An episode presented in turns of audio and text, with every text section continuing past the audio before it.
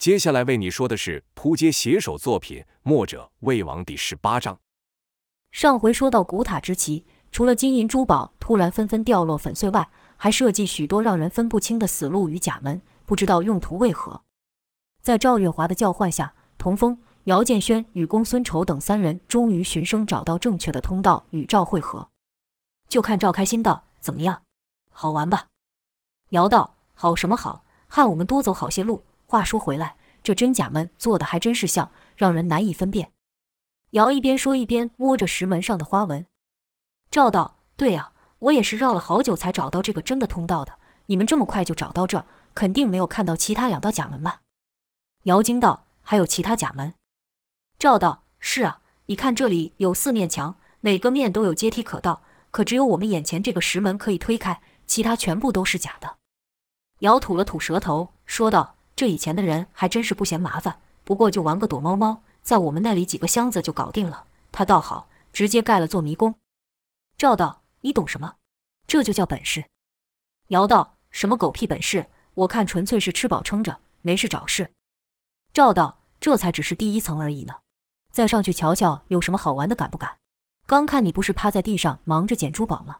说不定上面还有哟。”姚听到上面还可能有珠宝。心里的小希望又点燃了，可外表还得绷着，不能让赵觉得自己庸俗，便说：“我哪里是稀罕那玩意，我是在检查有没有暗器跟机关，好吗？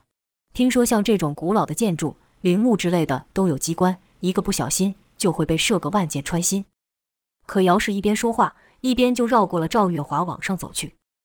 赵看姚那神情，分明是口是心非，偷乐了一下，也跟了上去。这古塔的第二层的格局和第一层几乎一样。就连落地上的金银粉末也都一样，想来这以前也是金碧辉煌。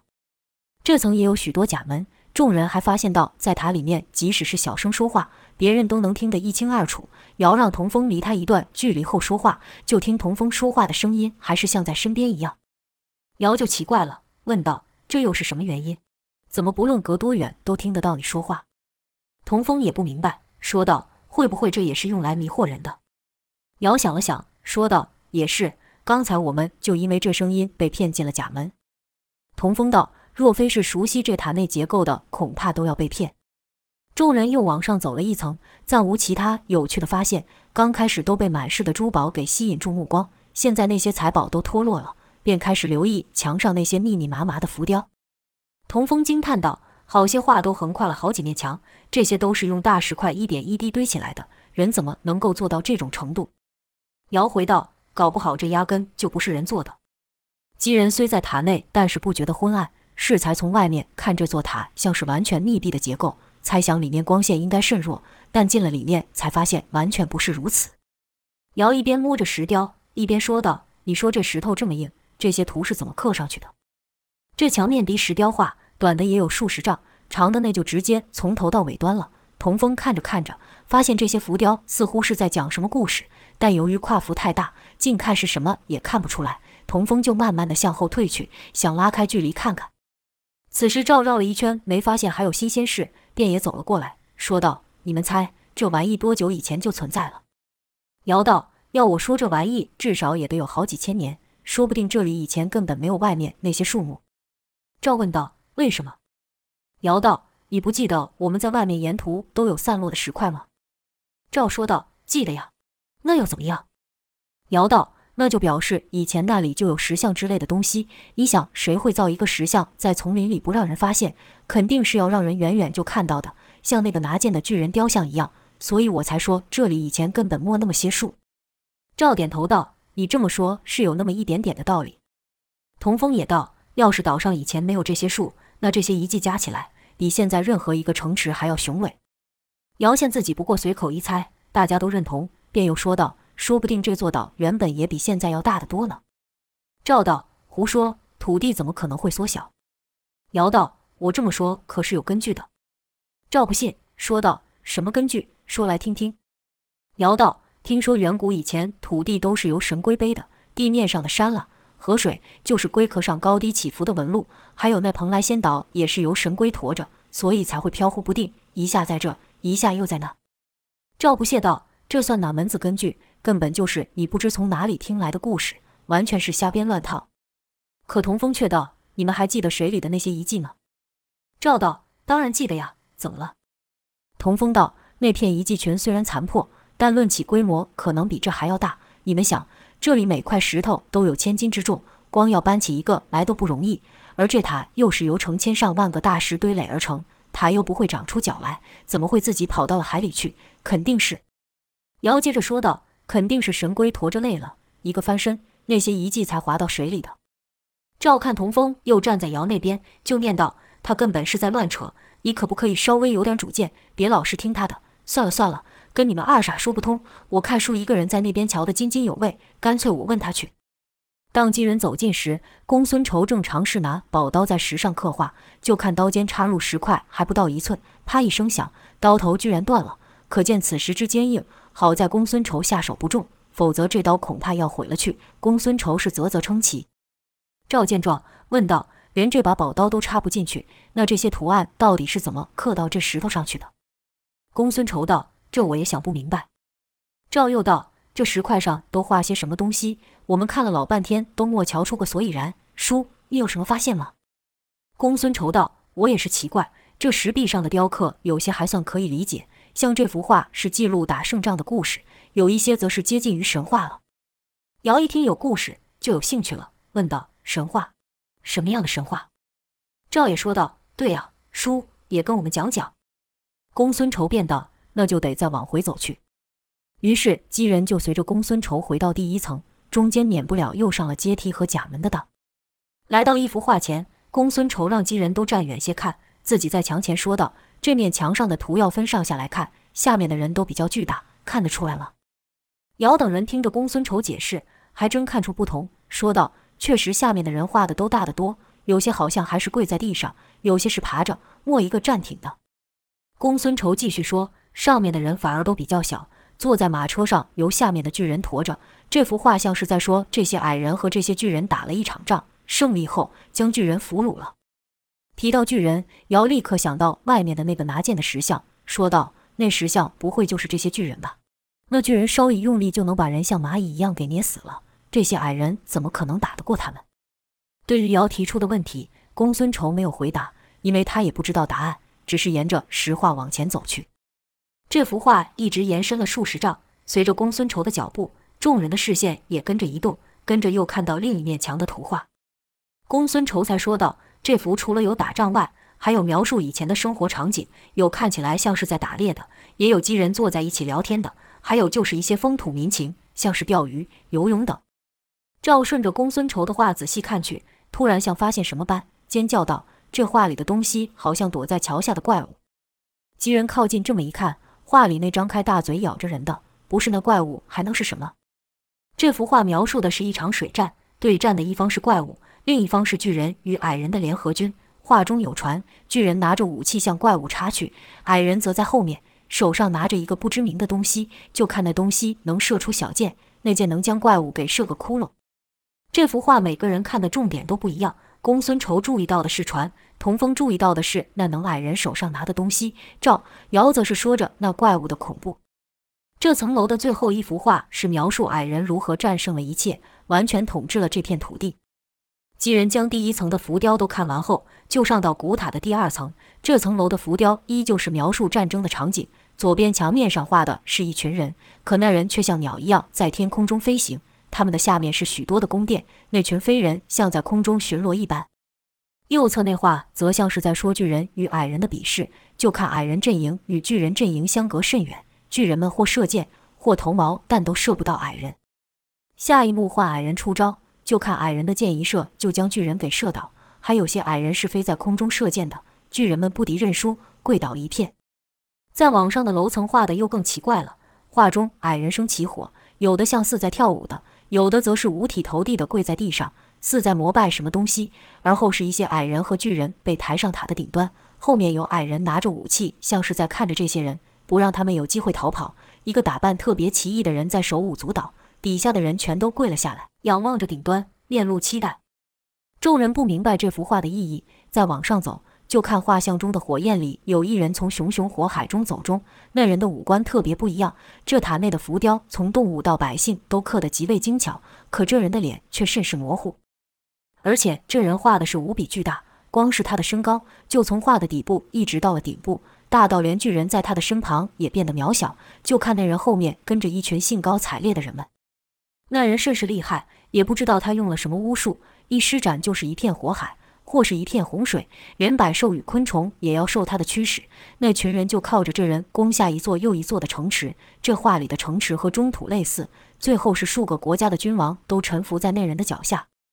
看到这，赵月华疑惑了，问道：“这话是在说这些人带着这个超级巨人回到了中土，然后打败了其他国家，称王了？”公孙仇道：“可这跟事实都不上。现在中土北方以晋国为强，南方则是以楚国为王，和这话说的可不一样。”姚建轩则道：“这些话说的到底是历史还是神话？”这问题恐怕在场没人能回答。众人看了一会，看不出头绪来，只好继续朝上走去。门一推开，众人都吓了一跳，因为眼前是一尊巨大无比的九头龙像，龙头呈扇形状展开。虽然有四个龙首已经模糊看不清楚，但其他的几个龙首表情却甚是鲜明，个个长得都不相同，有的貌似愤怒，有的貌似自卑，有的貌似胆怯。居中的一龙最为高大庄严，从上而下睥睨着众人，仿佛它的存在就是绝对，没有人可以质疑与抵抗，令人望之生畏。姚瞪着大眼说道。这这是什么东西呀？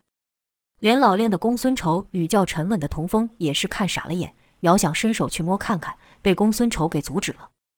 公孙仇说道：“我感觉这东西有点邪门，还是不要碰的好。”姚仰头看着那石像时，也生出一种说不上来的感觉，便将手给缩了回来。几人是低头从龙身下走过，九龙的后面就是塔顶，与此处往下看，丛林、石像等物都一清二楚。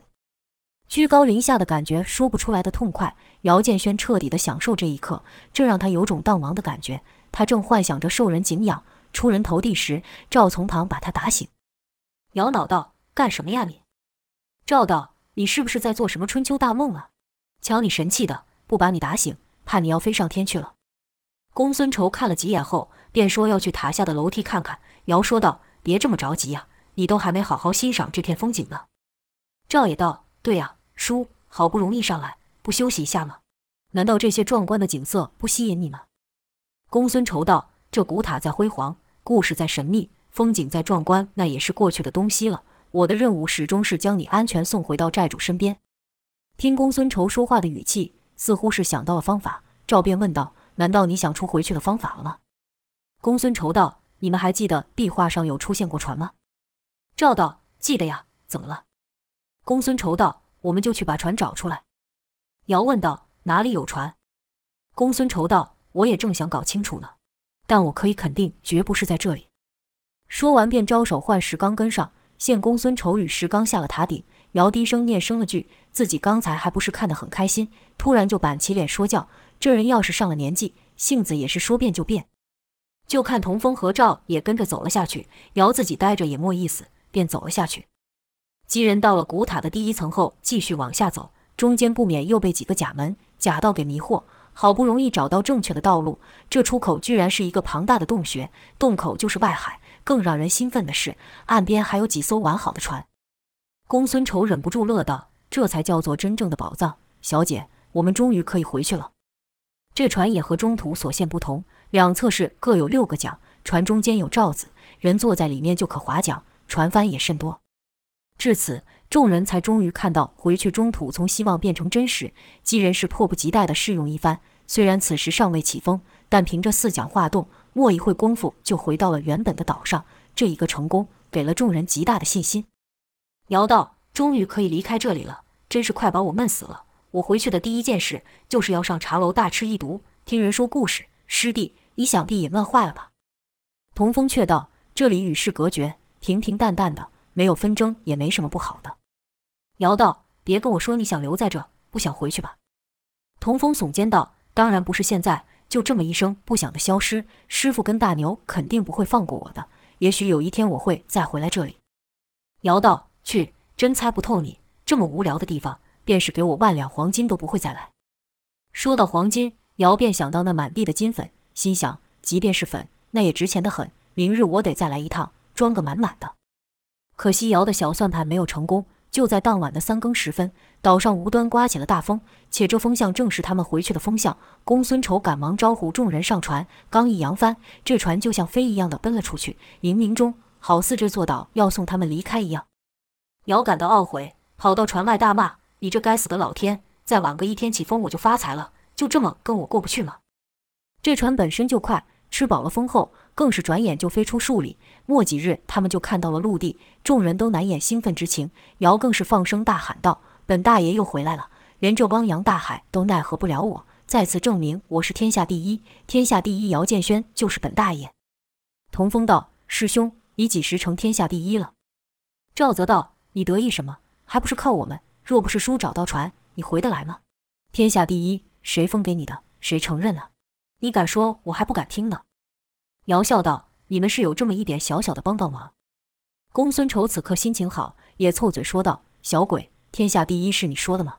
等你胜过我家寨主再说，大话不迟。”姚道：“够了够了，你们两个成天说九黎跟那姓赵的。”赵听姚出言不逊，立刻喝道：“什么叫那姓赵的？”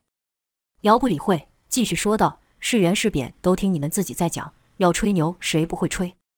姚接着大喊道：“我就是天下第一，迟早天下人都会知道我的名字。”赵道：“我们九黎据点遍布天下，别说我对你不好，待会上岸后带你见见世面，只怕你这人少见多怪，莫见过大场面，吓尿了裤。”姚道：“你都不怕牛皮吹破，我怕什么？”上了岸，与岸上渔民一打听，原来众人到了江南一带，附近正有九黎的一处据点。一来公孙仇急着想将小姐回来的消息传回去。二来，赵也想在姚的面前耍耍威风，一伙人就买了几匹马，朝那据点而去。那据点建在大路旁的山腰上，可走到一半，公孙仇就觉得不对，不但不见寨兵巡逻，山上更是静得出奇。公孙仇心下奇怪，便和石刚策马先行。没有多久，就看到有人躺于路边，看来已死去多时，心道不妙，出事了。